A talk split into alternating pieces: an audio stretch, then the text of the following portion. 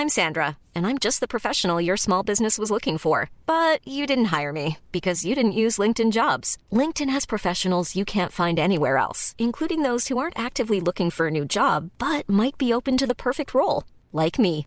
In a given month, over 70% of LinkedIn users don't visit other leading job sites. So if you're not looking on LinkedIn, you'll miss out on great candidates like Sandra. Start hiring professionals like a professional. Post your free job on linkedin.com/people today. Bonsoir à tous, ravi de vous retrouver comme chaque soir dans Soir Info jusqu'à 22h30 avec mes invités pour débattre, décrypter tout ce qui fait l'actualité. Je vous fais les présentations juste après le rappel de l'actu. Barbara Durand.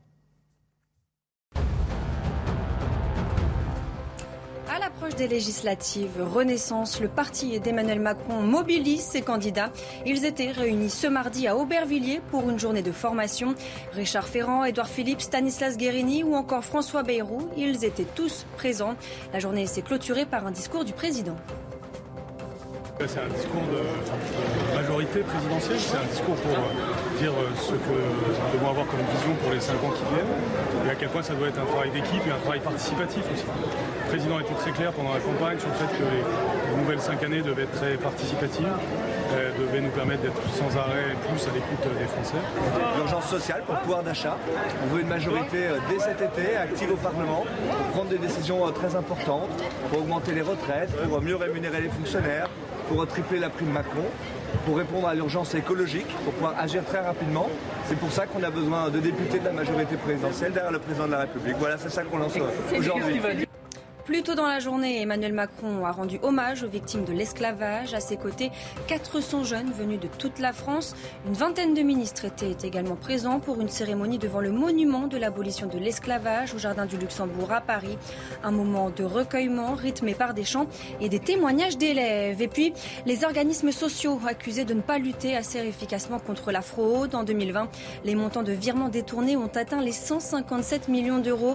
Une fraude multipliée par 10 en 4 ans selon la Banque de France et dont les autorités ne semblent pas vouloir se saisir, comme l'explique Charles Prats, vice-président de l'Association professionnelle des magistrats. Dernier référé de la Cour des comptes, donc, qui a été publié euh, hier, euh, démontre que la situation est toujours euh, aussi problématique. Très clairement, je crains que ce soit un manque de volonté politique et un problème de culture dans les organismes de protection sociale, le fait de ne pas véritablement prendre ce cheval de bataille hein, de la lutte contre la fraude aux prestations sociales. Et pour m'accompagner ce soir, Gabriel Cluzel, bonsoir, rédactrice en chef de Boulevard Voltaire. Nathan Dever est parmi nous. Bonsoir Julien. Ça va Ah, vous avez remis un petit bouton euh, Oui. sur la chemise. C'est vrai qu'il fait chaud à Paris en ce moment. Agrégé de philosophie, éditeur à la règle du jeu. tout à l'heure, Philippe David, oh, ça, ça vous regarde. Animateur des vraies voix sur Sud Radio. Ravi de vous bonsoir retrouver et très heureux de retrouver également Georges Fenech, notre consultant CNews, ancien euh, magistrat. Georges, il y a beaucoup de choses à dire hein, au niveau euh, justice, notamment euh, ce soir. Le garde des Sceaux sera-t-il jugé? Cette affaire du euh, fils de Yannick Aleno qui euh, nous bouleverse tous et les défaillances, euh, pourquoi pas de la justice et la question de l'impunité dans notre société qui seront abordées dans les premières minutes de cette émission. Mais avant de commencer d'aborder euh, ces sujets, je voulais vous montrer une, euh, une vidéo qui est tombée il y a quelques minutes seulement sur les, sur les réseaux sociaux. C'est Florent Pagny qui donne de ces, de ces nouvelles. Vous savez euh, que le chanteur a avoué souffrir d'un cancer du poumon fin janvier. Tous ses fans et tous les gens qui l'aiment s'inquiètent énormément depuis plusieurs mois, plusieurs semaines maintenant de, de son état. On sait qu'il a entamé un lourd protocole de chimiothérapie. Et pour la première fois, donc, il a donné directement de ses nouvelles à ses fans sur son réseau Instagram. Il va bien. En tout cas, c'est ce qu'il nous dit. Regardez. tous. Je viens vous donner un peu de mes nouvelles. Vous avez remarqué que j'étais pas très réseaux sociaux, donc je vous ai pas imposé une série Netflix sur euh, mon traitement et, euh, et, euh, et mon histoire. Mais bon, euh, maintenant qu'elle est bientôt euh, derrière moi, puisqu'il ne me reste plus qu'une chimio, euh, je peux vous dire que je vais très bien. Alors oui. J'ai un peu changé de look, euh, un peu obligatoirement, puisque c'est le traitement qui veut ça, mais ça va, je vais m'y faire et ça va passer. Euh, le protocole a plutôt bien marché, puisque dès les deux premières chimios, immunothérapie, euh, ma tumeur qui était grosse comme un kiwi s'est transformée en une noisette. Donc tout de suite derrière, on a envoyé du lourd avec la radiothérapie et les chimios plus intensives. Quand tout ça sera un peu résorbé, on pourra savoir un peu plus les résultats, mais on a très confiance.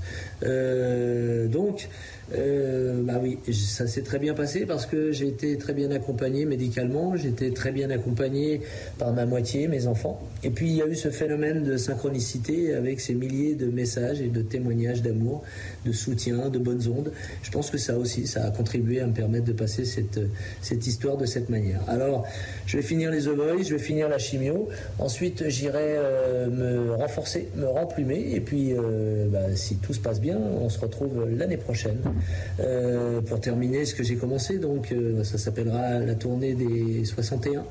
Donc, merci encore pour tout ce que vous m'avez envoyé. Et puis, on se retrouve très vite. Il n'y a évidemment euh, aucun débat à avoir sur ce, sur ce sujet. Je voulais juste vous montrer cette euh, vidéo parce qu'il y a énormément de Français qui sont attachés à Florent Pagny, qui voulaient avoir de ces, de ces nouvelles. Et surtout, euh, cette vidéo, elle est, elle est pleine d'espoir. Elle est importante à montrer aux gens qui souffrent du cancer. Le cancer est un, est un combat. Florent Pagny le, le montre. Je pense à Bernard Tapie qui communiquait beaucoup également lors de, lors de sa maladie. Et c'est important d'avoir des, des gens, des figures de proue, j'ai envie de dire, qui parlent de ce combat et qui montrent qu'on peut s'en sortir. Ça n'appelle pas forcément de commentaires. Je ne sais pas si l'un euh, ou les autres, vous voulez euh, dire un mot. Ouais, Philippe David Un Message d'espoir. Euh, on parle de Florent Pagny parce qu'évidemment, c'est un chanteur très connu. J'ai quelqu'un dans ma famille très proche qui a pris, il avait 40 ans, il y a un an et demi, qu'il avait un cancer. Il a fait deux opérations, lui a enlevé la moitié du foie, 20 cm du côlon. il a fait des chimios et depuis un mois, on sait qu'il est totalement guéri. Alors que je peux vous dire, il en un an et demi plus tard, vous voyez, donc je peux vous dire qu'on a eu très très peur pour lui, il a eu très peur. Et je peux vous dire qu'aujourd'hui, les médecins et la médecine font des choses extraordinaires. Euh, j'ai un de mes amis qui est pneumologue, cancérologue. on ne parlait pas de, cette personne de ma famille, puisque lui, c'était l'abdomen, bien évidemment. Mais il me dit, tu sais, il y a des cancers, euh, notamment pour le poumon, pour Florent Pagny. À l'époque, euh, on avait trois mois d'espérance de vie. Aujourd'hui, on a des chimio-immunos qui permettent de durer des années. Mais donc, c'est un beau message c'est un beau message d'espoir. Je, voulais en profiter pour passer ce message d'espoir parce que ça touche des, des centaines de milliers d'inconnus. 400 000 Français par an euh, meurent, du, meurent du cancer. Le cancer est un, est un combat et au-delà de la recherche et de l'avancée de la, de la, science, il faut en profiter. Donc profiter de cette vidéo de, de Florent Pagny pour dire que ça se joue aussi dans, dans la tête, qu'il faut être fort face à cette maladie et être euh, le plus entouré possible. Un dernier commentaire avant de passer à la suite bah, déjà que ce qu'il faut espérer, c'est que d'ici 50, 60 ans, on puisse dire oh j'ai un cancer, comme on dit aujourd'hui j'ai la grippe.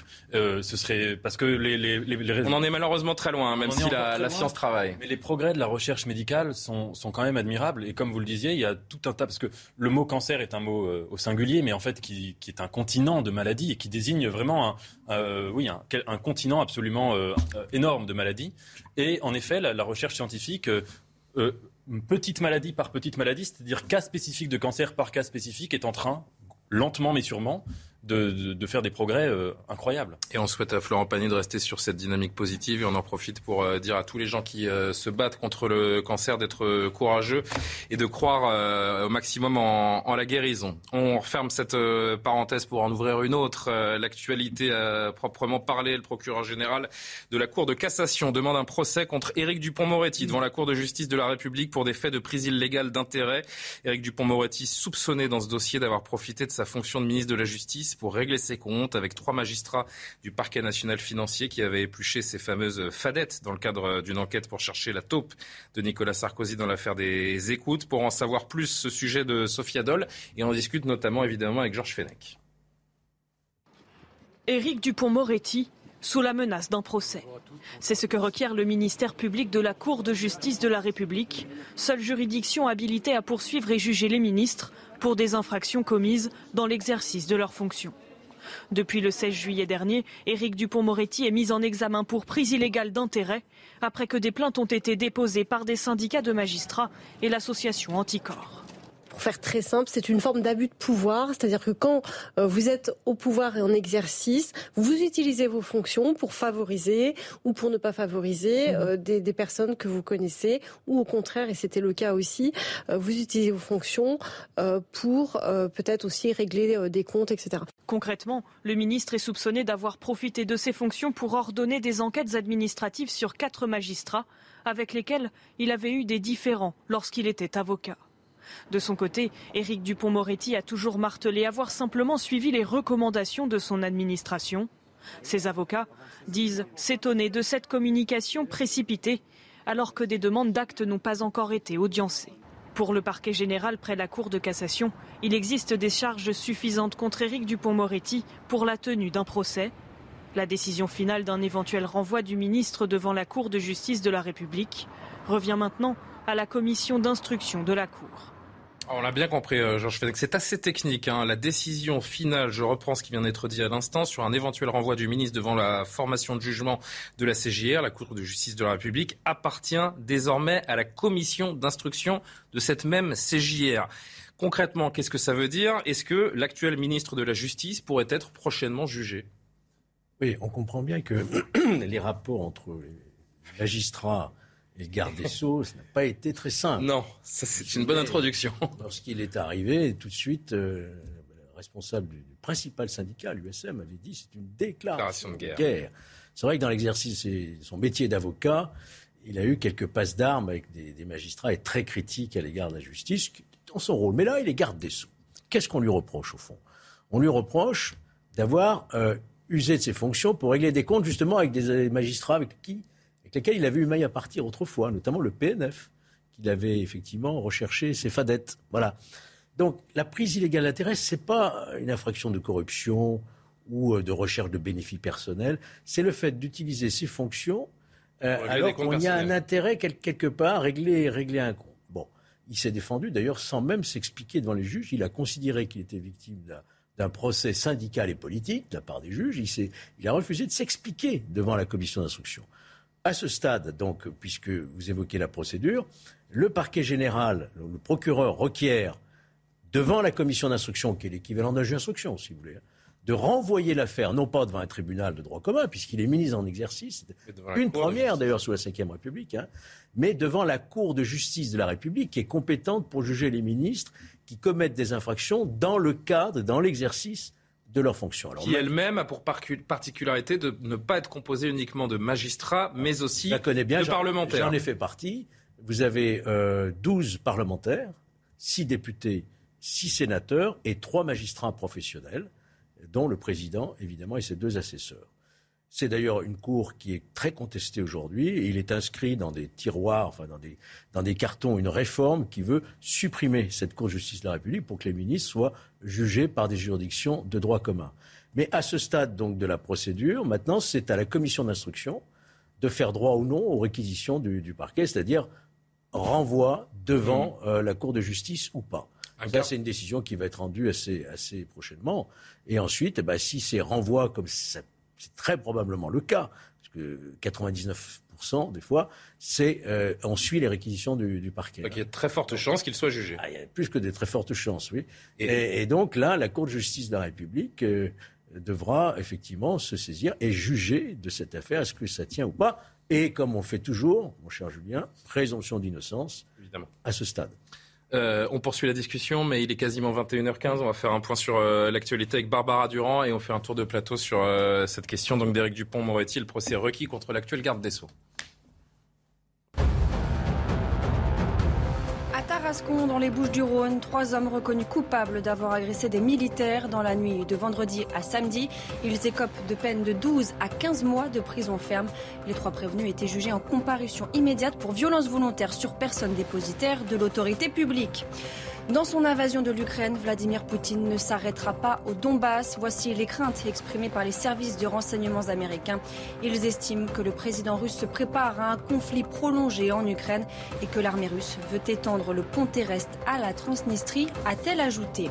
Et puis, cette absence historique sur le trône au Royaume-Uni, la reine d'Angleterre, diminuée par des problèmes de mobilité, a été remplacée par son fils, mais juste le temps du traditionnel discours du trône. Une prise de parole détaillant au Parlement les ambitions législatives du gouvernement. Et je me suis mis Le garde des Sceaux, euh, éventuellement renvoyé en procès dans l'exercice de ses fonctions, c'est rare. C'est une nouvelle grave et importante, Gabriel Cluzel. Non, j'ai l'impression qu'on la minimise un peu aujourd'hui. Euh, oui, euh, en tout cas, ce que l'on peut constater, moi je n'ai pas les connaissances de Georges Fenech euh, en la matière, mais ce que l'on peut constater, c'est que c'est quand même le, vraiment du Moretti l'erreur de casting du précédent quinquennat, le fiasco absolu, le, le, caillou qui est devenu une pierre dans la chaussure d'Emmanuel Macron.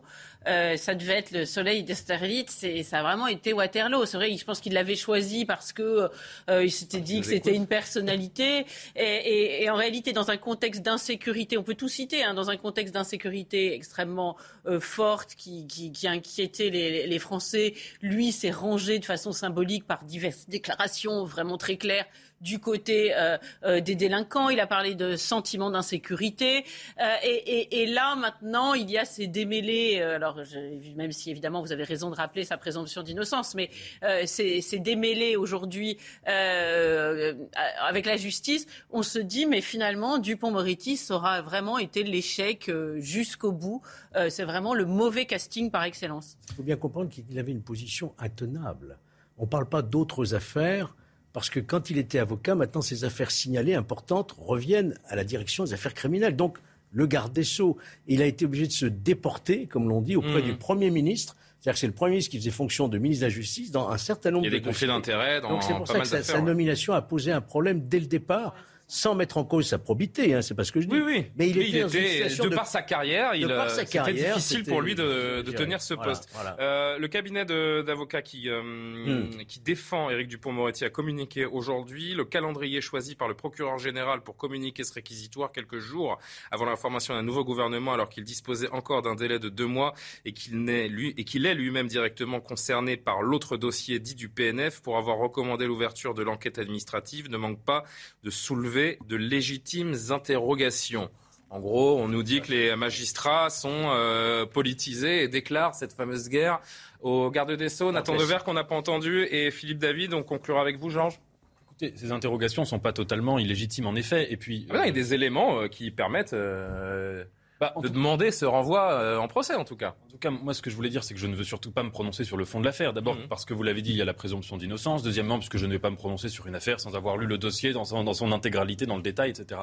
Mais la, question que ça pose, quel que soit le, l'aboutissement que va avoir cette affaire, est-ce qu'il sera coupable, est-ce qu'il sera innocent?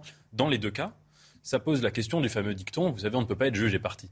Et ça pose la question, je suis d'accord avec vous, de la nomination de euh, M. Dupont-Moretti au ministère de la Justice pour deux raisons.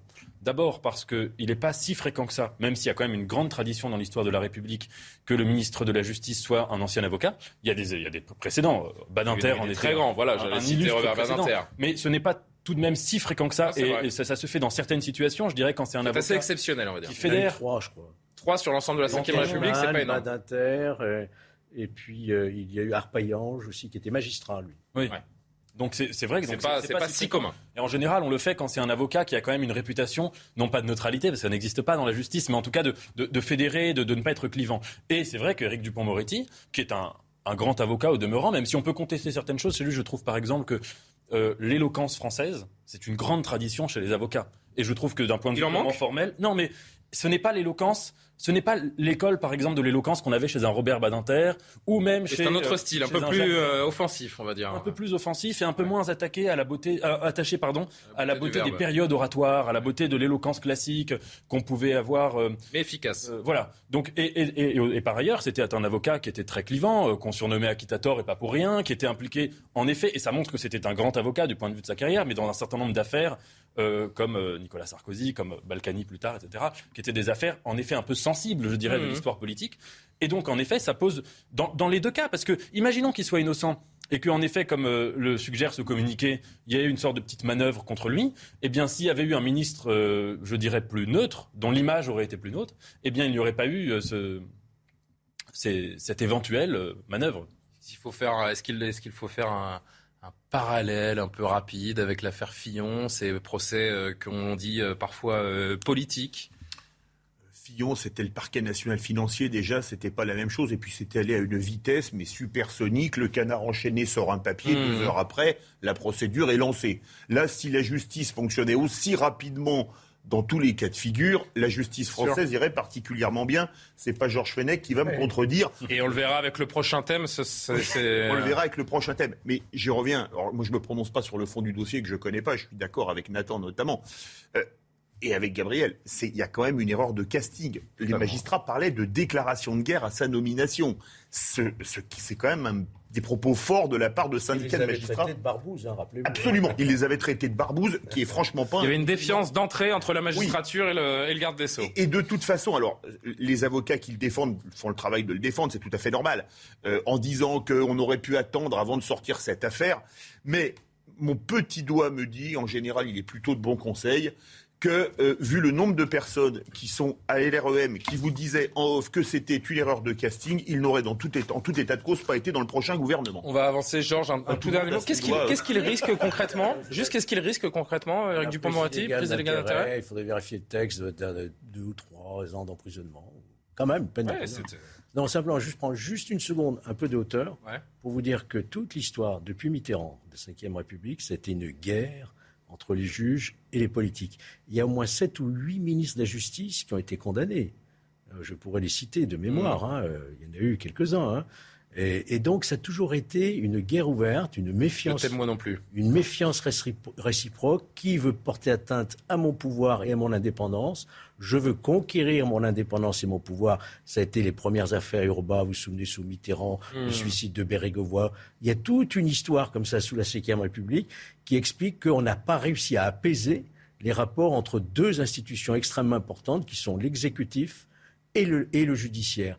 Et on n'en est pas sorti encore, et on le voit à travers ces manifestations. On ne prend aucun égard. Ils avaient même été jusque dans son bureau à Éric Dupont-Moretti, les juges, avec une perceuse, un chalumeau pour percer son coffre au ministère de la Justice. Vous vous rendez compte Comme si on allait chez des, chez des truands, quoi.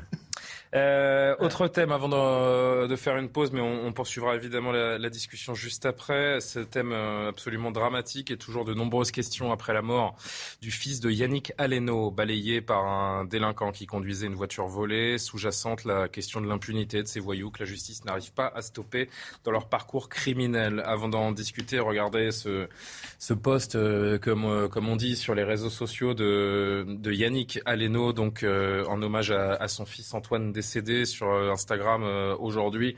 Voilà ce message poignant avec ces fleurs qui ont été déposées devant son restaurant. Regarde Antoine, tout le monde euh, pense à toi. Gabriel, ce n'est pas juste un, tragique accident de la route dont on parle, c'est l'histoire d'une impunité grandissante dans notre société. Bien sûr, parce que euh, on s'est rendu compte que l'individu qui euh, avait fauché euh, le jeune homme aurait en réalité dû être sous les verrous. Et s'il avait été en prison, s'il avait purgé la peine à laquelle il avait été condamné, puisqu'il était multirécidiviste, il était aussi au volant d'une voiture volée, sauf erreur de ma part, eh bien, bah, bah, de façon très logique, c'est une lapalissade. Il ne serait pas arrivé ce qui est ce qui est arrivé. Donc, évidemment qu'il y a un sentiment profond de, de, révolte parce que euh, on parle de lui. Et moi, je l'ai lu beaucoup sur les réseaux sociaux aussi parce que c'est le fils de son père. Tout le monde est, égal devant la douleur. Hein. C'est quelque chose dont on se remet pas à la mort. Des cas comme celui-là, on peut dire qu'il y en a quasiment tous les jours en mais France. Mais beaucoup de gens disaient sur les réseaux sociaux, mais finalement, on n'en parle pas des autres. Il n'est que la partie visible d'un iceberg. Exactement. Et ce qui est terrible, c'est que si ça avait été un délinquant, euh, qui avait été, euh, euh, qui avait fait l'objet d'un de, de, tir de la police, qui avait été tué. Eh bien, il y aurait eu une marche blanche en dénonçant les violences policières. Vous croyez qu'il y aura une marche pour dénoncer la délinquance Non. à Paris. Hein. C'est la ben, exactement. il y a un parallèle à faire qu'on fera tout à l'heure parce qu'on en a parlé avec Georges avant l'antenne. Oui. Et c'est vrai qu'il y a un parallèle à faire, notamment sur la qualification de l'enquête. mais il nous reste vraiment 10 secondes et, et, je vais envoyer la pub, comme ça on prendra le temps vraiment dans la deuxième partie d'en parler. On comprendra un petit peu mieux le profil euh, du mis en cause euh, avec euh, Sandra Buisson. On entendra Rachida Dati qui, qui crie à l'impunité. Et puis, en effet, avec vous, Georges, on se demandera s'il n'y a pas un deux poids, deux mesures de, de la part de la justice dans la qualification des enquêtes, dans la qualification des mises en examen, quel est parallèle à faire notamment avec l'affaire du, du Pont Neuf. Restez bien avec nous sur Soir Info, dans Soir Info sur CNews. On se retrouve tout de suite.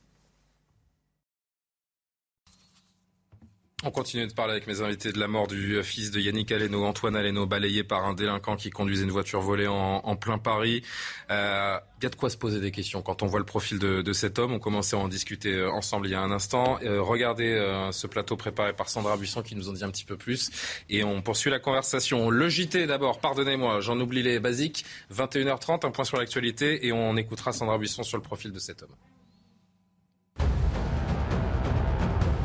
Éric Dupont-Moretti sous la menace d'un procès. C'est ce que requiert le ministère public de la Cour de justice de la République, seule juridiction habilitée à poursuivre et juger les ministres pour des infractions commises dans l'exercice de leurs fonctions. Depuis le 16 juillet dernier, Éric Dupont-Moretti est mis en examen pour prise illégale d'intérêt. Vous en avez peut-être fait l'expérience. Les délais pour avoir un rendez-vous en mairie pour faire une carte d'identité ou un passeport sont longs, très longs, en moyenne trois mois. Pour faire face à la demande, le gouvernement dégaine un plan d'urgence afin de ramener ce délai à trois semaines d'ici juillet. Et puis, alerte sécheresse en France. 15 départements sont concernés. Exemple avec le Maine-et-Loire et le Vaucluse où l'usage de l'eau a été limité. 48 arrêtés préfectoraux sont actuellement en vigueur et la situation ne devrait pas s'inverser dans les prochains jours puisque la première vague de chaleur de l'année touche la France cette semaine avec des températures dépassant les normales de saison. Et je le disais, l'homme qui a fauché donc euh, Antoine Aleno était recherché pour une peine de prison à purger. Il était récidiviste. Son profil, Sandra Buisson nous en dit plus. Le suspect, un homme de 25 ans né à Argenteuil, est connu des services de police pour quelques violences, mais aussi pour des faits de vol de véhicules, de vol en bande organisée et pour une escroquerie. Dans ces affaires, nous ne savons pas encore quel a pu être son degré euh, de responsabilité ni les éventuelles sanctions euh, pénales prononcées contre lui. Par ailleurs, selon nos informations, il était inscrit au fichier euh, des personnes recherchées pour exécution d'une peine de trois mois de prison. Dans la nuit de dimanche à lundi, après avoir percuté à bord d'une voiture volée le scooter d'Antoine Aleno et un VTC. Cet homme a pris la fuite à pied. C'est un commissaire de la DESPAP qui n'était pas en service qui a réussi à l'interpeller. L'enquête est ouverte pour homicide involontaire aggravé. Philippe David, quand on voit le profil de cet homme, si on est de la famille ou un proche de Antoine Aleno, franchement, on devient fou. Mais on devient fou allié. Mais c'est là où on voit quand même dans ce domaine la fin de l'autorité de l'État. Il avait une peine de prison à purger. Pourquoi n'était-il pas en prison? Manifestement, euh, il avait euh, des affaires particulièrement graves. C'était pas euh, retard de paiement d'impôts, vous voyez ce que je veux dire. Et il était libre, il a pu aller voler une voiture dans un restaurant de luxe en, en donnant un faux ticket pour récupérer une très belle voiture quand même, parce que c'est une Audi RS6. Quand on connaît le prix, c'est une voiture qui vaut plus de 100 000 euros. Il a pu partir tranquille et, tuer ce, pauvre, garçon de 24 ans. La question qui se pose, j'ai fait un débat à ce sujet euh, tout à l'heure dans les vraies voix où on posait la question faut-il juger les personnes qui tuent au volant sous drogue ou sous alcool aux assises? On avait un score à 90%, quelque chose comme ça. franchement, je vais vous dire, pardon Philippe, mais on est presque hors sujet, parce que là, la question qu'on se pose, c'est pas s'il faut juger cet homme, c'est est-ce qu'il aurait dû être euh, libre? On parle, on parle d'un. Là, c'est vraiment là-dessus, moi, que je voudrais qu'on commence notre discussion. C'est que cet homme aurait dû être derrière les barreaux. Les délinquants sont rois en France. Voilà ce que l'on conclut quand on est dans l'opinion, quand on regarde ça de loin sans évidemment les connaissances techniques que peut avoir quelqu'un comme Georges Fenech par exemple. On est un citoyen lambda, on se dit c'est ça, rend fou cette histoire. Ah, ça rend fou parce que cet homme devait être derrière les barreaux. Nathan Dever, peut-être une réaction aussi. Il me semble qu'il y a deux choses à commenter ici. Il y a les faits en eux-mêmes, euh, et ça vous les avez vous les avez commentés, qui rendent en effet fou mais euh, je veux dire qu'ils sont singuliers. Ce qui, en, en, revanche, renseigne sur la totalité de notre société, c'est le traitement des faits, et notamment le traitement médiatique. Et moi, j'ai été très étonné de voir que certains médias ont, titré qu'un euh, jeune homme était mort des suites d'un accident de voiture. Comme si le qu'on a vu, je crois, sur le site de France Info, euh, le port de la ceinture de sécurité. Qui est là encore, franchement, c'est glaçant. De et ça, c'est quand même étonnant parce que, si vous voulez, le message derrière, le message implicite, c'est en gros de, de, dire que là, ce qui est en cause, c'est les automobilistes quand même qui respectent pas les règles routières, qui connaissent pas, qui connaissent pas bien le code de la route. C'est ça ce qu'on entend quand, quand on lit accident de la route. Voilà. Or, or là, ce n'est absolument pas le cas. On a affaire à quelque chose qui ressemble bien davantage. Regardez, c'était euh, euh, ce titre de France Info. Donc, le fils du chef étoilé est mort euh, victime d'un accident de la route. Mais là encore, vous êtes la famille. Mon, mon fils est victime d'un accident de la route. Il vient de se faire faucher par un multirécidiviste qui devait aller en prison, qui a volé une voiture, et on appelle ça un accident de la route. Ah c'est une insulte faite à la famille Aleno, ce titre. il faut se questionner sur. Alors, je ne sais pas qui a écrit ce titre. Est-ce que c'était de l'inattention Est-ce que c'était euh, de la négligence Ou est-ce que c'était bel et bien une sorte de déni, plus ou moins conscient, plus ou moins inconscient Et peut-être la volonté de plaquer des marottes personnelles euh, euh, on entend beaucoup aujourd'hui de mise en cause des automobilistes. On sait quand même que le nombre d'accidents de la route diminue, notamment dans les grandes villes, avec la baisse de la vitesse de circulation euh, dans les grandes, dans les métropoles, dans les centres-villes. Il y a aujourd'hui très peu d'accidents de la route mortels. Il y en a de moins en moins en tout cas. Et, donc voilà, écrire ça, c'est pas neutre. Georges Fenech. Alors je voudrais juste qu'on voit quelque chose avec Georges Fenech parce qu'on a une reconstitution, euh, une infographie si je peux vous la montrer juste, Georges, un instant. Est-ce que, voilà. Est-ce que vous pouvez me décrire un petit peu ce que, ce que l'on voit? De bien regarder. Euh, je l'ai découvert tout à l'heure, c'est Pascal Pro qui l'a, présenté. Vous voyez donc le véhicule qui arrive à l'arrière, qui est donc le véhicule volé, euh, qui, va, qui va se frayer un passage entre le scooter qui est devant lui, qui, est piloté par le jeune Aleno, et le véhicule VTC qui est devant. Vous, vous comprenez bien qu'il n'y a pas la place de passage d'un véhicule. Ce qui, ce qui donc, moi, me conduit à penser que cet individu, qui, je rappelle, était en plus en état d'ébriété, a volontairement bousculer le scooter pour se frayer un passage et échapper au feu rouge et à toute euh, poursuite possible. Donc on ne serait plus dans un cadre d'un accident, mais d'un accident provoqué, ce qui s'appelle coup, coup volontaire ayant par arme par destination, parce qu'un véhicule devient une arme par destination, ayant entraîné la mort, peut-être sans intention de la donner. Mais quand c'est pas un accident, c'est pas je dérape ou j'ai un dépassement dangereux, là vous voyez bien qu'il n'y a pas le passage entre le scooter et la voiture VTC. Donc, moi, je, considère que les juges qui vont devoir instruire cette affaire devront faire une reconstitution pour savoir si effectivement euh, ce passage, il ne l'a pas forcé. Vous savez, bousculant le scooter pour dire je passe. Et il a entraîné la mort de ce jeu. Donc ce qu'on comprend, Georges, aussi, c'est que l'enquête qui est en train d'être menée, c'est une enquête, et vous m'arrêtez évidemment pour si c'est sur homicide involontaire. Involontaire. Et là encore, j'ai envie de faire ce parallèle. Parquet, hein, mais les jeux d'instruction qui vont être saisis, vont nécessairement se poser la question de l'élément intentionnel. Est-ce qu'il n'a pas eu l'intention de bousculer avec sa voiture? Oui, mais on part d'un postulat. Un postulat qui est l'homicide involontaire. et forcément. Le postulat, c'est volontaire. Oui, mais le postulat de l'enquête, c'est involontaire. On est d'accord. Bah, et ce qui, nous, ce qui nous pousse à penser, à revenir en arrière au 24 avril, sur ce, cette fameuse histoire du, du Pont Neuf et de ce policier qui a tiré avec son fusil d'assaut sur une voiture qui lui fonçait dessus. Postulat. Homicide volontaire. Homicide volontaire. Et là encore, les gens qui regardent ça, c'est attention. Alors, un policier qui tire sur un véhicule qui lui fonce dessus euh, est mis en examen pour homicide volontaire et un délinquant multirécidiviste euh, qui euh, conduit sur sous l'emprise d'alcool un véhicule volé et qui fauche mortellement un scooter, lui, on enquête sur lui sur homicide involontaire. Là encore, on ne comprend pas. Il y a quelque chose qui ne tourne pas rond. C'est évident et je pense que l'opinion doit beaucoup se poser de questions. Mais le vrai sujet, je vous le dis, le vrai sujet et la vraie réforme à faire de la justice, demain, je l'espère qu'elle viendra, c'est revoir entièrement la question de, des peines, de l'exécution des peines et de l'aménagement des peines. Est-ce que vous savez qu'en France, on est, je crois, à peu près la seule démocratie judiciaire à faire en sorte que quand une peine est prononcée, elle n'est pas exécutée parce qu'elle va être, être, transformée en autre chose. Mmh. Quand le tribunal dit six mois ferme, il n'y aura pas six mois ferme, il y aura un juge d'application des peines qui dira voilà ce que je vous propose, un travail d'intérêt général, euh, un stage citoyen, un bracelet électronique, etc.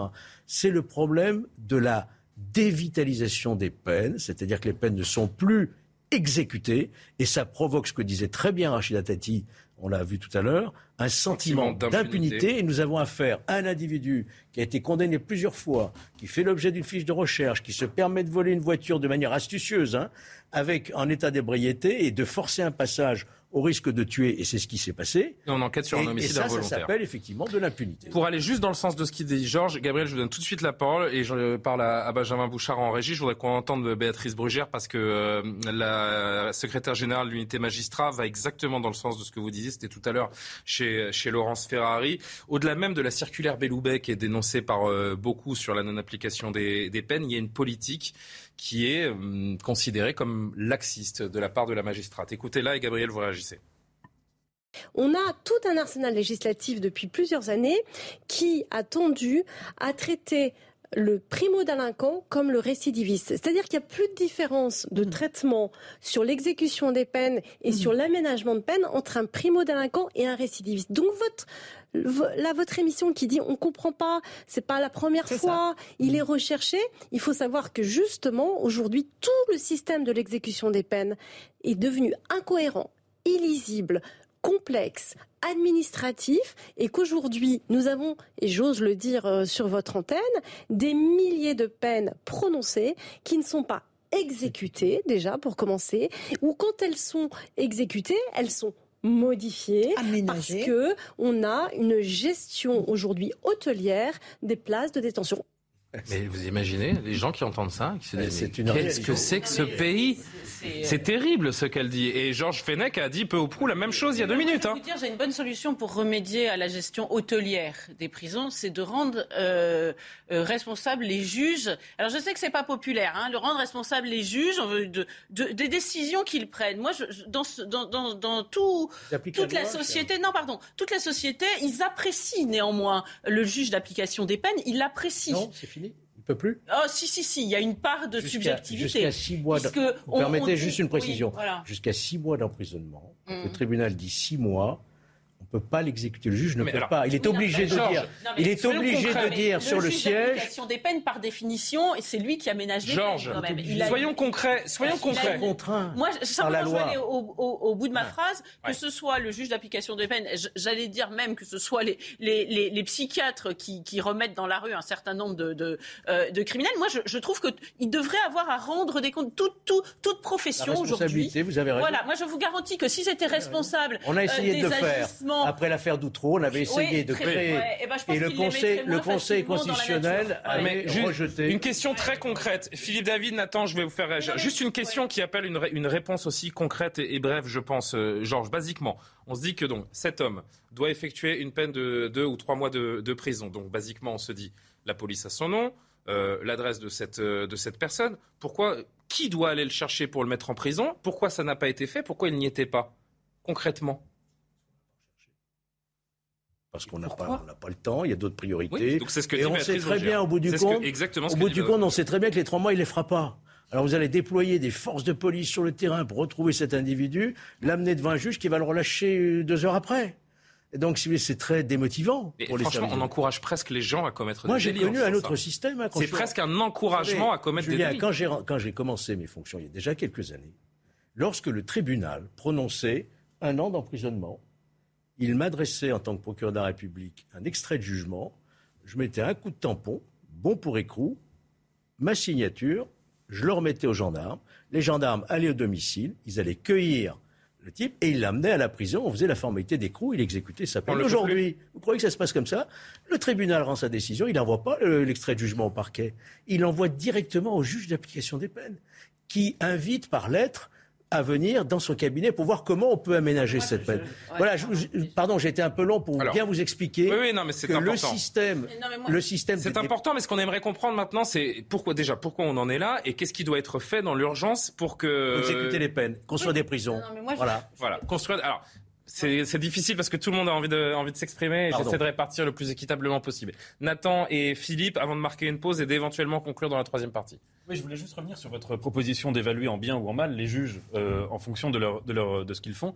Je pense qu'on ne peut pas euh, juger un fonctionnaire et l'évaluer d'après les effets de ce qu'il fait, c'est-à-dire lui endosser la responsabilité. Parce que, par exemple, si on applique cette logique-là, si on l'applique, par exemple, à une fonction comme celle des enseignants, eh bien, ça revient à faire, c'était une, une, des propositions éventuelles de Macron qu'il n'a finalement pas prise, de dire qu'on va payer plus ou moins bien les enseignants en fonction de la note de leurs élèves. C'est-à-dire, c'est euh, faire endosser non pas à l'individu, c'est-à-dire à l'élève qui a une plus ou moins bonne note, la, faute lourde, ça existe. au délinquant qui droit administratif. La faute lourde de l'agent administratif, elle existe, elle est sanctionnée. Mais la faute lourde d'un magistrat, c'est extrêmement rare. Hein, oui, mais là, là c'est aussi c'est d'estimer que ce n'est pas l'individu, c'est-à-dire le délinquant ou l'élève, euh, dans le cas de l'école ou de la justice, qui sont responsables, mais l'appréciation du fonctionnaire d'État qui a mal apprécié. je pense qu'on ne peut pas euh, faire ben mettre la responsabilité au niveau des, On passe notre temps, à, par exemple, à juger les policiers. Pardon, mais mmh. visiblement, les policiers, on n'a pas. C'est le dernier grand corps d'État en France à ne pas avoir de responsabilité. J'ai évidemment pas la solution, mais il y a une certitude, c'est qu'il est temps que tout cela change, qu'une partie de la justice soit remise à plat, qu'il y ait une compréhension, une cohérence euh, pour euh, tous les gens qui, nous regardent et qui ne comprennent pas certains. Euh, certains Condamnation, exécution de la peine. Philippe David, un dernier mot avant la pub. Je crois que ça, ce qui pose question, moi, je suis assez d'accord pour que, les, pour que les magistrats soient responsables. Je vais vous prendre un exemple. On prenait le cas d'Outreau, pardon. Le juge Burgot, il a été promu, ce qui est quand même très fort. Et l'expert qui avait fait les expertises a dit Ne demandez pas de faire de bonnes expertises, on est payé au tarif des femmes de ménage. Vous vous rappelez quand même de cette phrase qui avait fait Flores. Mais là, Georges Fenech sera peut-être pas d'accord avec moi. Ce qui m'inquiète, c'est que c'est comme la Cour de justice de la République où des politiques jugent des politiques. Si on demande aux magistrats de sanctionner des magistrats, on sera peut-être d'accord pour reconnaître que c'est un des milieux les plus corporatistes qui existent. Ça va poser problème. C'est pour ça que si on doit sanctionner les magistrats, il faut que ce soit une autorité indépendante et pas et pas. Euh, il y a une vraie attente. Il y a une vraie attente de la population euh, ces, ces, dernières années pour plus de fermeté de la justice. si on avait un ministre de la justice vraiment efficace, il prendrait il prendrait ce cas, par exemple, il en ferait un cas, un, cas d'école et il ferait un audit. Et il verrait à quel moment. Non, non, non, c'est pas vrai. Il irait jusqu'au bout. Pardon, mais alors, à vous écouter, on ne peut rien faire. Moi, je vois que quand je reprends un autre sujet différent, mais finalement, c'est. Il va falloir vraiment rendre là. Le renseignement le, en Ukraine, on a vu que le patron du renseignement, on a jugé qu'il n'avait pas été bon, qu'il avait merdé, entre guillemets, pour parler très vulgairement à la militaire. Et, ben, on l'a viré. Voilà. bah oui, il était militaire. On l'a viré. Voilà. Et ça, on peut pas le faire avec les juges. C'est pas possible. Même, mais au-delà de la sanction. Les juges, ils ont deux bras, deux jambes, c'est des hommes, c'est pas des dieux. Je trouve qu'ils ont des comptes à rendre comme tout le monde. Je vais vous dire, c'est presque criminel de la part de, de, de l'État parce que on peut, on peut imaginer qu'on laisse basculer des gens aussi dans un destin auquel ils auraient pu échapper s'ils avaient été sanctionnés rapidement, s'ils avaient effectué des, des peines courtes qui peuvent euh, éventuellement remettre certaines idées en place. L'actualité avec euh, Barbara Durand, on marque une pause et on poursuit les discussions. On viendra sur ces squats à Marseille cette intervention de la police. Comme par hasard, 48 heures dans les médias, la police s'en occupe alors que ça fait 5 ans que ça dure. Oui, c'est news notamment, mais il faut rendre euh, évidemment aux autres médias aussi ce qui leur appartient. Certains autres médias l'ont parlé. Tahabouaf qui, euh, qui renonce. Et puis tiens, des nouveaux mots dans le dictionnaire. Tout ça, c'est au programme dans un instant. À tout de suite.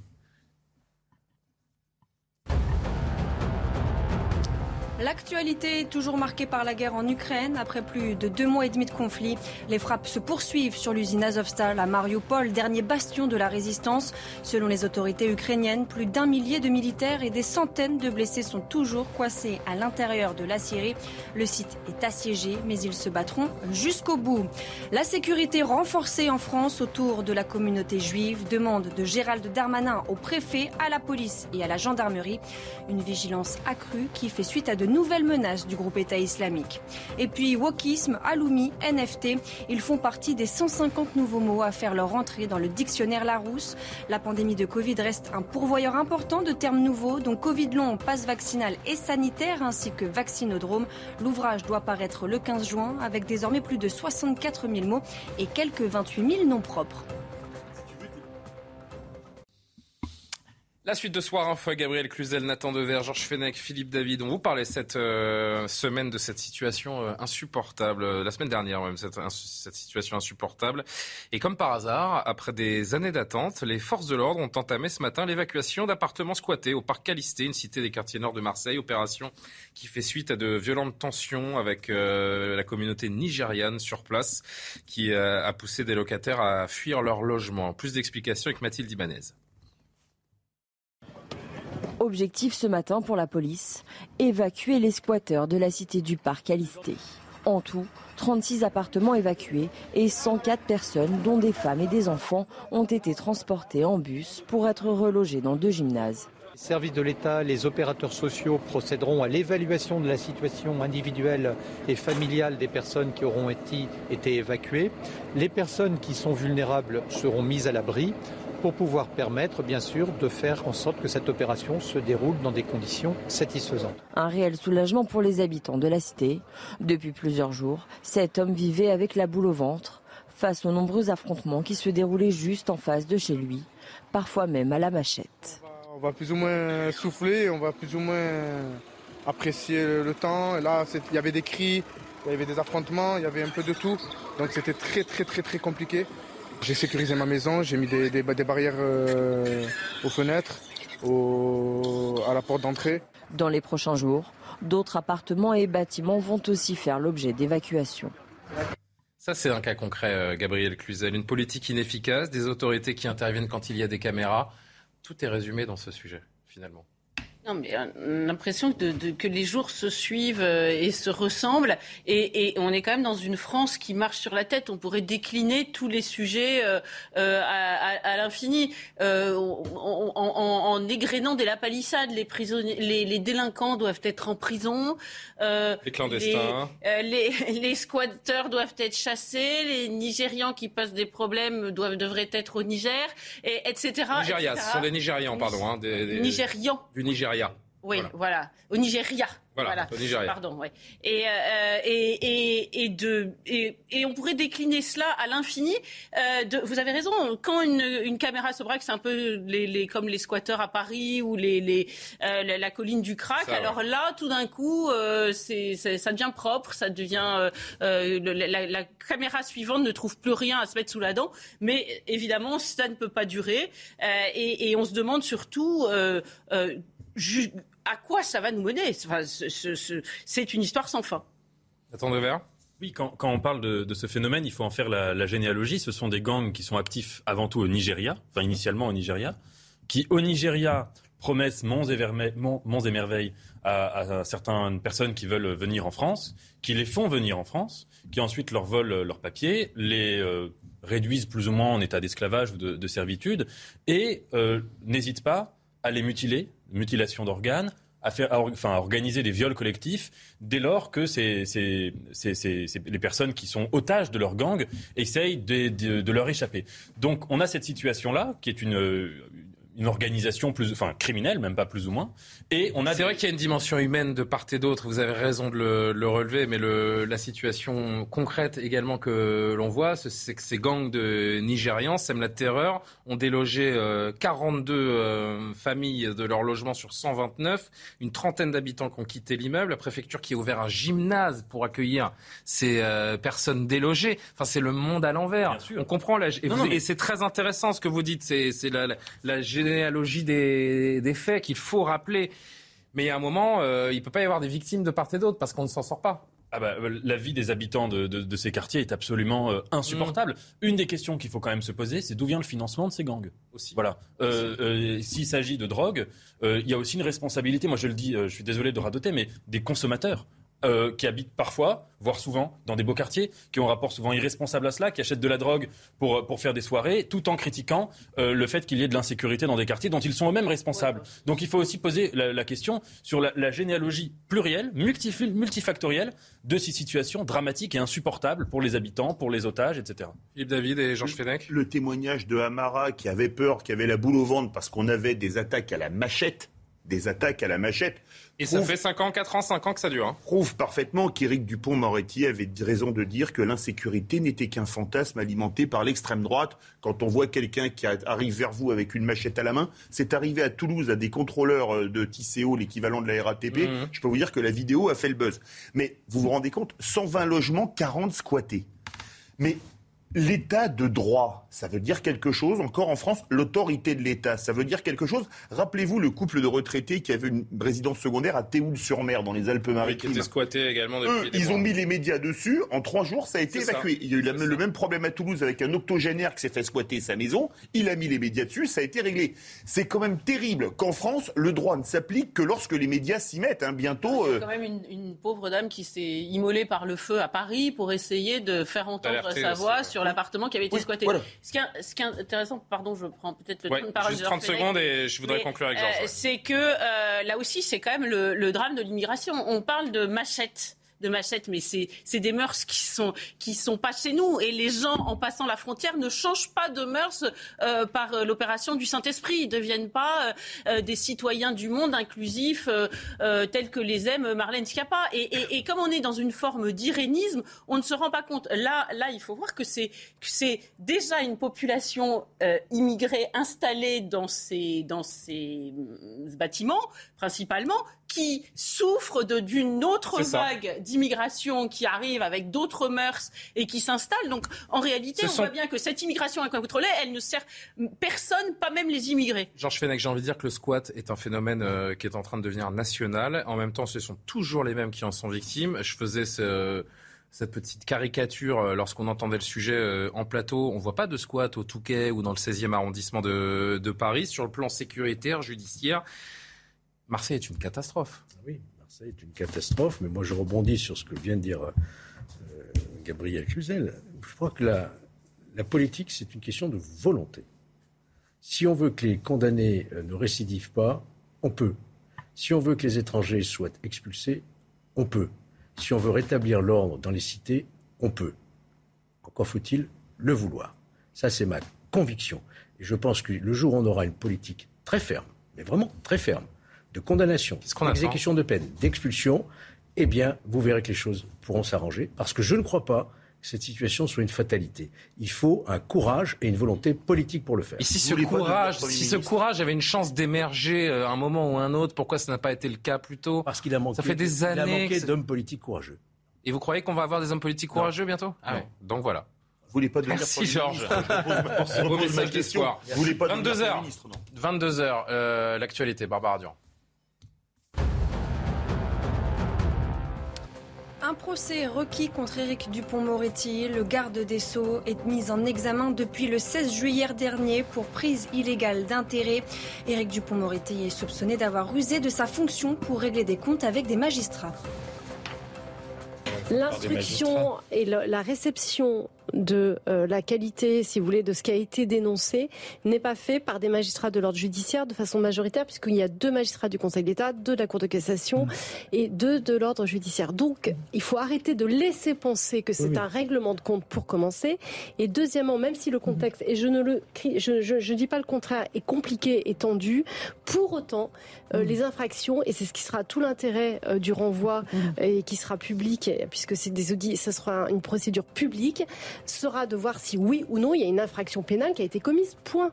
Le soulagement des habitants d'une cité au nord de Marseille. Les forces de l'ordre ont évacué les squats du parc Calisté. Cette opération fait suite à de violentes tensions qui ont poussé des locataires à fuir leur logement. En tout, 36 appartements ont été évacués, 104 personnes, dont des femmes et des enfants, transportées en bus pour être relogées dans deux gymnases il faut vérifier les conditions dans lesquelles ces personnes peuvent ou non accéder au statut de demandeur d'asile et bien sûr ensuite bénéficier euh, de la protection attachée au statut de réfugié. Vous savez, cette procédure, elle nécessite euh, plusieurs mois d'instruction. Il peut arriver que des personnes au terme de ce parcours, euh, y compris lorsqu'ils ont fait un recours devant la CNDA, soient déboutés de cette procédure et doivent normalement quitter le territoire national. Et donc chacune des personnes dans cette euh, situation aujourd'hui va faire l'objet d'une évaluation et nous verrons si ces personnes sont éligibles à la procédure de la demande d'asile. Et puis Emmanuel Macron a rendu hommage aux victimes de l'esclavage. À ses côtés, 400 jeunes venus de toute la France. Une vingtaine de ministres étaient également présents pour une cérémonie devant le monument de l'abolition de l'esclavage au Jardin du Luxembourg à Paris. Un moment de recueillement rythmé par des chants et des témoignages d'élèves.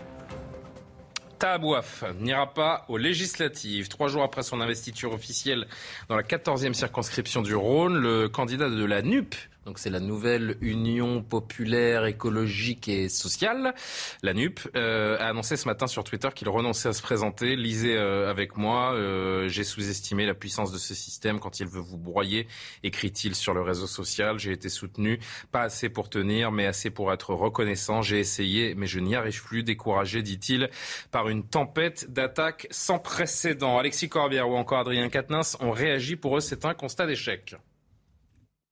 Le cas dont nous venons de parler de M. Bouaf était aussi l'exemple de ces jeunes gens issus de milieux sociaux parfois euh, défavorisés, dans des quartiers populaires, qui s'engagent et qui parfois même dans leur engagement sont pas toujours, comment dirais-je, parfaits. Parce que vous, êtes parfaite, vous, moi je ne le suis pas. Et nombre de gens aussi n'étant pas parfaits ne subissent pas, en raison de ces imperfections, les différents procès de, médiatiques que M. Bouaf a subis. Et c'est ça qui m'a fait de la peine. C'est que on est parfois assez compréhensif. Ça vous fait de la peine qu'il renonce? Que tout ça a été échoué, oui, quelque part. Enfin, Le, concernant. Ça ne me fait pas plaisir. Il y a un constat d'échec derrière tout ça. On peut s'inquiéter du fait que des, habitants de cités populaires qui euh, décident de s'engager dans, la politique, qui n'ont certes pas la parole calibrée comme on peut l'attendre de certains politiques, subissent des campagnes euh, de calomnie comme celle qu'a subi euh, Tabouaf ces dernières semaines. Donc voilà, sa décision, je la respecte, mais incontestablement, il y a un constat d'échec derrière tout ça. Philippe David, commentaire. Candidature euh, trop risquée, trop clivante, même à gauche? Bah, Excusez-moi, mais quand vous lisez ces tweets où il qualifie une femme de pute blanche, un autre où il fait de l'humour pour le moins douteux en rappelant à Benoît Hamon qu'il irait manger des petits fours au dîner du CRIF, entre euh, qualifier les gens de Charlie Hebdo de pouilleux, euh, Linda Kebab, syndicaliste d'unité SGPFO police d'arabe de service, on peut dire qu'on est dans la multirécidive en termes de racisme, d'antisémitisme, euh, etc. Mais vous savez, c'est pas qui le vrai Qui est le vrai fautif dans cette affaire? Est-ce ah bah que c'est Tahabouaf Moi, je trouve que le vrai fautif, c'est la France insoumise, qui a envoyé Tahabouaf au casse-pipe en sachant que les, les, différents dossiers euh, que vous venez d'exhumer euh, à l'instant allaient lui être reprochés. Mais, mais non, parce que je pense qu'ils ont intégré une chose qui est que pour ce type de personnage comme Tabouaf s'il y a une impunité. Rappelez-vous, Mehdi m'éclate. Vous savez, c'était sur France Inter. C'était des gens qui faisaient de la, une personne qui faisait de la radio avec Pascal Clark, qui avait balancé des tweets sous un pseudonyme qui s'appelait, je crois, Marcelin Duchamp ou Marcelin Deschamps, qui était euh, alors, mais, qui étaient des tweets homophobes, racistes, antisémites, sexistes, etc. Et qu'a dit Pascal Clark? Que sa présence à l'antenne n'était que poésie. Vous voyez? Non mais quand vous voyez ce qui s'est passé pour Mehdi Méclate, où c'est passé crème, vous me passerez l'expression, elle est peut-être un peu triviale, je vois pas pourquoi on n'aurait pas les mêmes mmh. compréhensions, la même mensuétude pour Tabouaf. Si ça marche pour un, ça marche pour l'autre, non? Gabriel? Non mais là, on est en train de, jouer du violon en nous présentant un héros d'un roman de Charles Dickens, mais c'est pas du tout ça. Enfin, euh, c'est le pauvre garçon pauvre qui a été exclu parce qu'il était d'un milieu populaire. Bon, il n'était pas parfait. Ah bah, non, mais c'est, je trouve ça extrêmement insultant pour les gens issus des milieux populaires. Si c'est, le seul modèle que la France insoumise a donné au milieu, a donné au milieu populaire, pardonnez-moi, mais c'est lamentable. Et, par ailleurs, personne l'a forcé. Euh, de fait, à traiter euh, une femme de pute blanche qui veut être comme une femme noire. Je suppose que c'était la suite du, de la. Euh, de... Vous imaginez à l'inverse quelqu'un de reconquête qui dirait ah c'est une pute noire, qui le veut faire la de poids de mesure. Hein. voilà.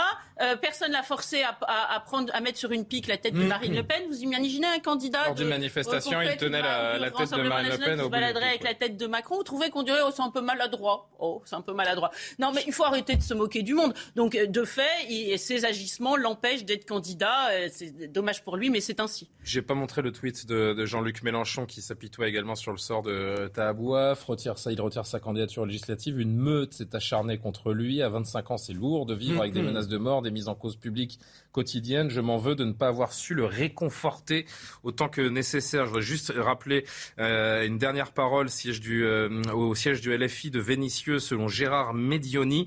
Il est scandalisé par la vague de haine qui a déferlé sur un candidat uniquement parce qu'il a des origines maghrébines. Le candidat d'extrême droite, bien plus dangereux, n'a pas reçu le même traitement. Voilà, on prend le prisme de mm-hmm. l'acharnement xénophobe.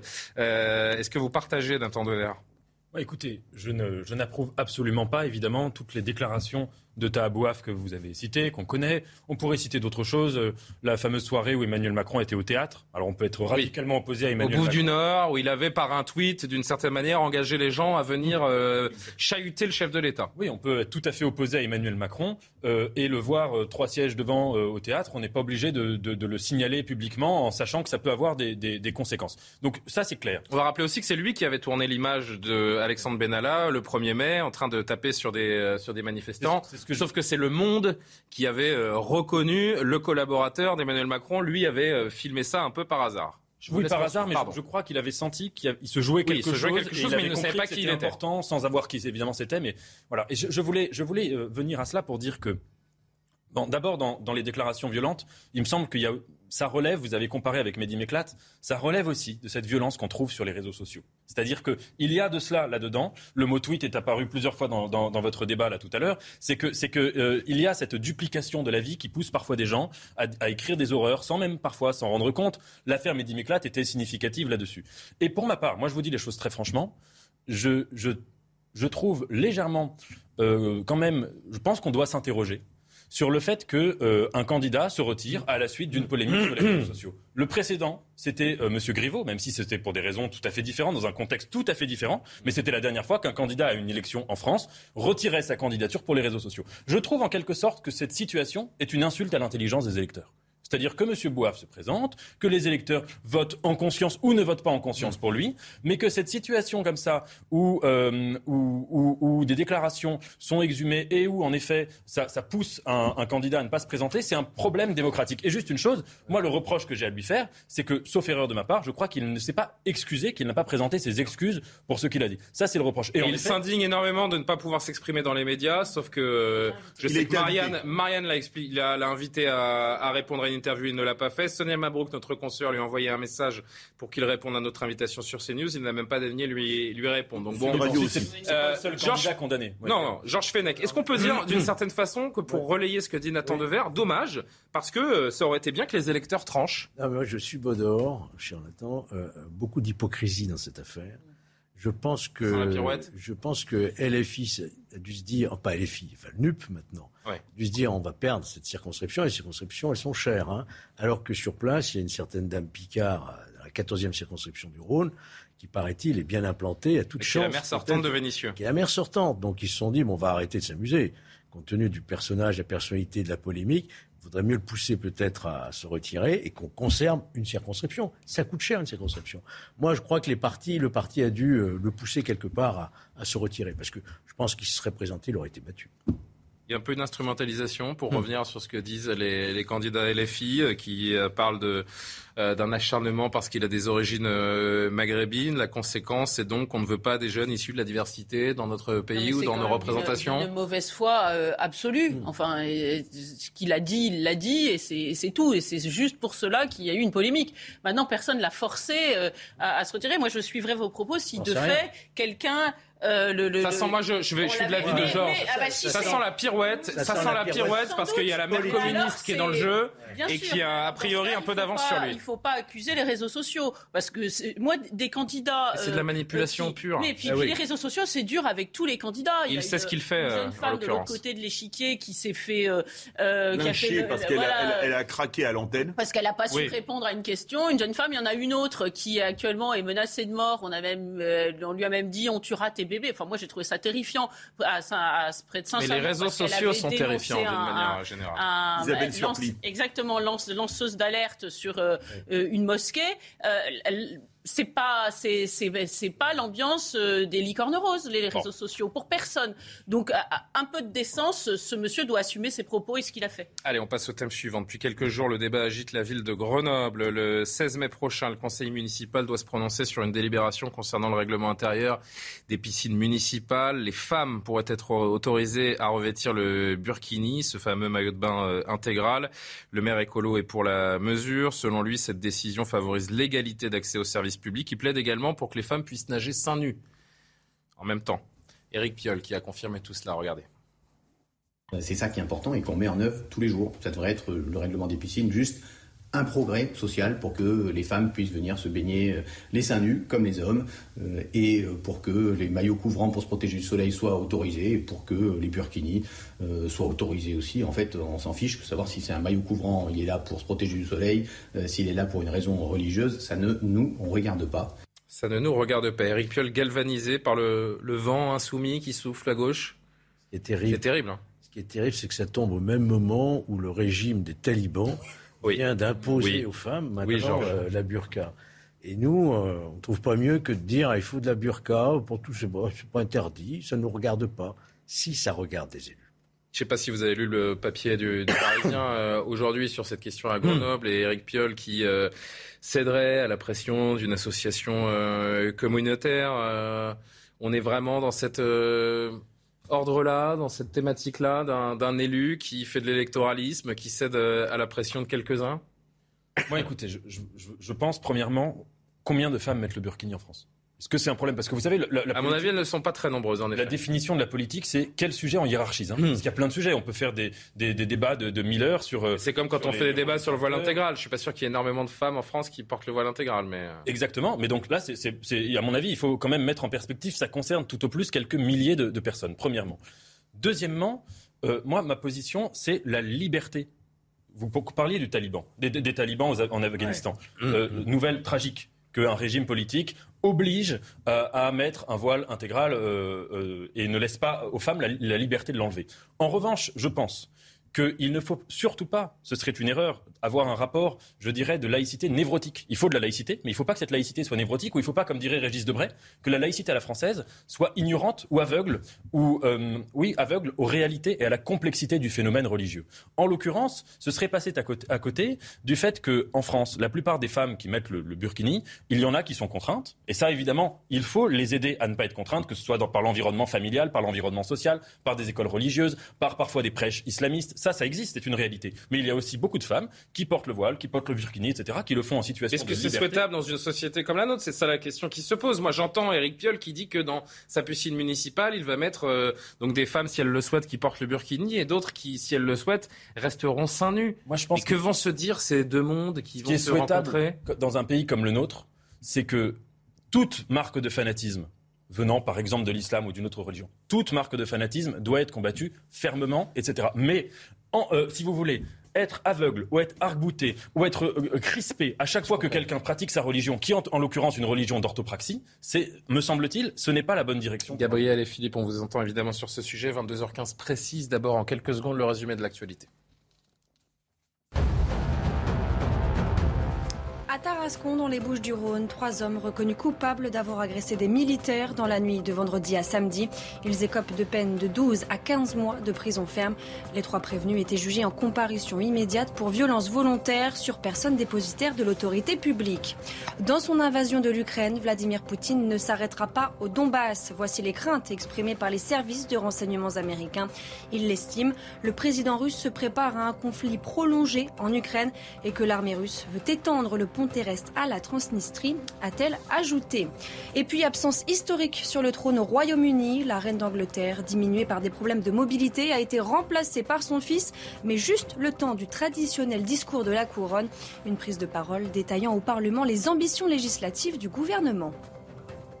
Éric Piolle fait-il semblant de ne pas comprendre ce qui se cache derrière cette question du Burkini ou alors est-il très cynique Gabriel Cluzel et Philippe David? Non, mais c'est moi je partage euh, tout à fait euh, votre avis. C'est une gifle pour les femmes afghanes qui, dans le même temps, euh, se, se, se, battent pour contre contre le, le, port de la burqa. soit il est dans un irénisme total, soit il nous prend pour des crétins. Je pense pour la pour, la deuxième hypothèse, pour ma part.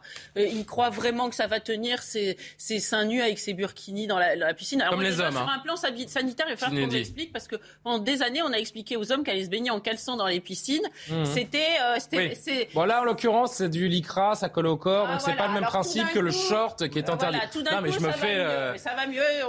On, a je donne l'explication objective de l'hygiène. Un homme, j'irai en caleçon à la piscine à partir d'aujourd'hui à. Ah, déjà, les hommes peuvent se baigner seins nus, comme dit Eric Piolle. Et puis, euh, nous savons très bien, ou alors je sais pas, il vit dans une capsule sur la Lune ou dans un arbre à la corette, mais nous savons tous que les les les les les frères musulmans, oui, c'est un peu écolo d'ailleurs. Les frères musulmans euh, euh, voient dans tous ces, ces, modes vestimentaires euh, un étendard, une ah façon d'avancer. Ce que nous, nous, nous qualifions de bienveillance, de, de, de liberté, de tout ce que l'on veut, ils voient évidemment de la faiblesse. Mais moi, je suis très frappée.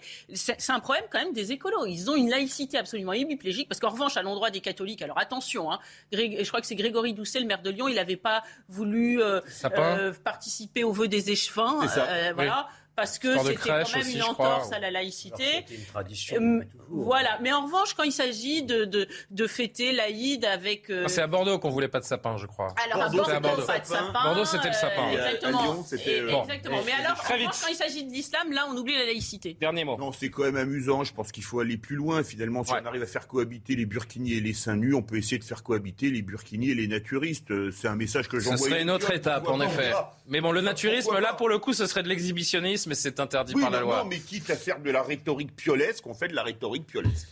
Bon, réponse le 16 mai, hein, puisque c'est la date de ce conseil municipal, mais a priori, ce sera, euh, ce sera approuvé. On sera attentif à, à tout cela. C'est quasiment la fin de ce soir info. Je ne saurais vous quitter sans une info un petit peu plus légère, euh, mais néanmoins essentielle. Vous savez que le dictionnaire euh, Larousse 2023 euh, nous a communiqué les 150 environ, 150 environ nouveaux mots qui vont être intégrés dans le, dans le dictionnaire.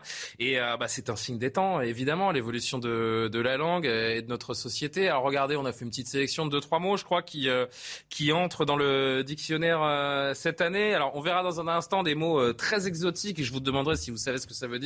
Le wokisme, bon, on a compris. La grossophobie, on sait ce que c'est. Le flow, c'est un mot anglais pour parler un petit peu de, du rythme, de la musique. Euh, aloumi, vous savez ce que c'est, aloumi Un fromage délicieux. Le fromage chypriote. Mais je vous avoue que je ne connaissais pas. La K-pop, vous savez ce que c'est? La coréenne pop. Ouais, c'est la pop, euh, la musique coréenne, séparatisme, pervers, pervers narcissique. Alors ça, je savais pas que c'était pas dans le dictionnaire, mais euh, ça fait son entrée. Cyberharcèlement. NFT, vous savez ce que c'est les NFT Non euh, fungible token. Voilà, les jetons non fongibles en français, qui sont cette, ces nouveaux fichiers numériques non reproductibles, infalsifiables, représentant un actif unique, objet virtuel ou physique. Vous avez des NFT, Georges? Eh ben, je vous conseille, hein, parce que je peux vous dire que c'est... Et l'aquaponie, alors j'ai oublié, ce que je l'ai plus, je l'ai pas noté. L'aquaponie, c'est de la culture euh, pour les oiseaux et pour les, les plantes également. Enfin bon, euh, voilà. Vous savez qu'il y a quand même... Euh, vous savez combien il y a de mots dans le dictionnaire? Tous les mots nouveaux avec 64 000. Avec la crise sanitaire. Et quels mots sont sortis? Il y en a qui sont sortis? Sortis Ah ça, j'ai pas l'info. Ouais, Ce qui est intéressant, c'est que ces dernières années, on n'a jamais eu autant de mots qui rentrent dans le dictionnaire, mais qui ont une durée de vie très courte. C'est-à-dire ah que la plupart des mots qui rentrent restent deux ou trois ans, enfin plus, un peu plus peut-être. Mais... Tous les mots qui viennent de la crise euh, du Covid. Oui, bah je vous les ai pas mis parce que justement c'était un petit peu fatigant. Euh, oui, vaccinodrome. Euh, le Larousse a 170 ans, il y a 64 000 mots je disais et 28 000 noms propres. Euh, il y a des gens comme Olivier Roustin, le designer, la danseuse Mystique Copeland, Thierry Marx, le cuisinier ou la prix Nobel de la paix Maria Angelita Ressa qui entre. Alors voilà, ça c'est les mots un peu foufou. Est-ce que vous savez ce qu'est un cacapo Non. Le cacapo. Philippe, vous n'avez jamais eu un cacapo? Non, ça se mange, non non, enfin, j'espère. Non, je vous déconseille. C'est un perroquet néo-zélandais. Ah. Je suis pas. À mon avis, on le mange pas. Euh, le konjac. Vous savez ce qu'est le konjac? Alors, ce sont des mots qui sont issus de langue étrangère. Hein, vous l'aurez compris. Le konjac, euh, non, personne non plus? C'est une plante japonaise. Euh, la chiclite. Ah, je crois que je Ça, c'est pour Nathan. vous, la, vous qui êtes jeune. la littérature de gare, non? Pour euh, de Ah, bien. C'est des bluettes. Chic, comme euh, jeune fille en anglais, et lit, qui est la contraction de littérature, et le yodel. C'est ça, hein Je le fais bien ça, le yodel, ouais. Voilà. Eh bien, merci pour ce moment. Euh, autre chose à dire, non Oui, c'est autre chose. C'est pas dans le dictionnaire. Voilà. Il y a- a un mot qui est à vos faveurs, euh, Georges Euh, Justice. Le mot justice. Et Flo. Flo, c'est pas mal. Justice qui est une vertu. Moi, je vais me mettre à la chiclite, je pense. euh. Et au raloumi, vraiment. Moi, je Et le raloumi. Alors, je, Ouais, moi, je vais je vais vous dire un truc très relire, personnel qui intéresse tous les Français. Je n'aime pas le fromage. Oui. Je ne mange pas de Ah bah. fromage. Je déteste ça. Voilà, c'est sur cette information majeure que nous le fromage en fait. Ben, je sais, mais je suis un mauvais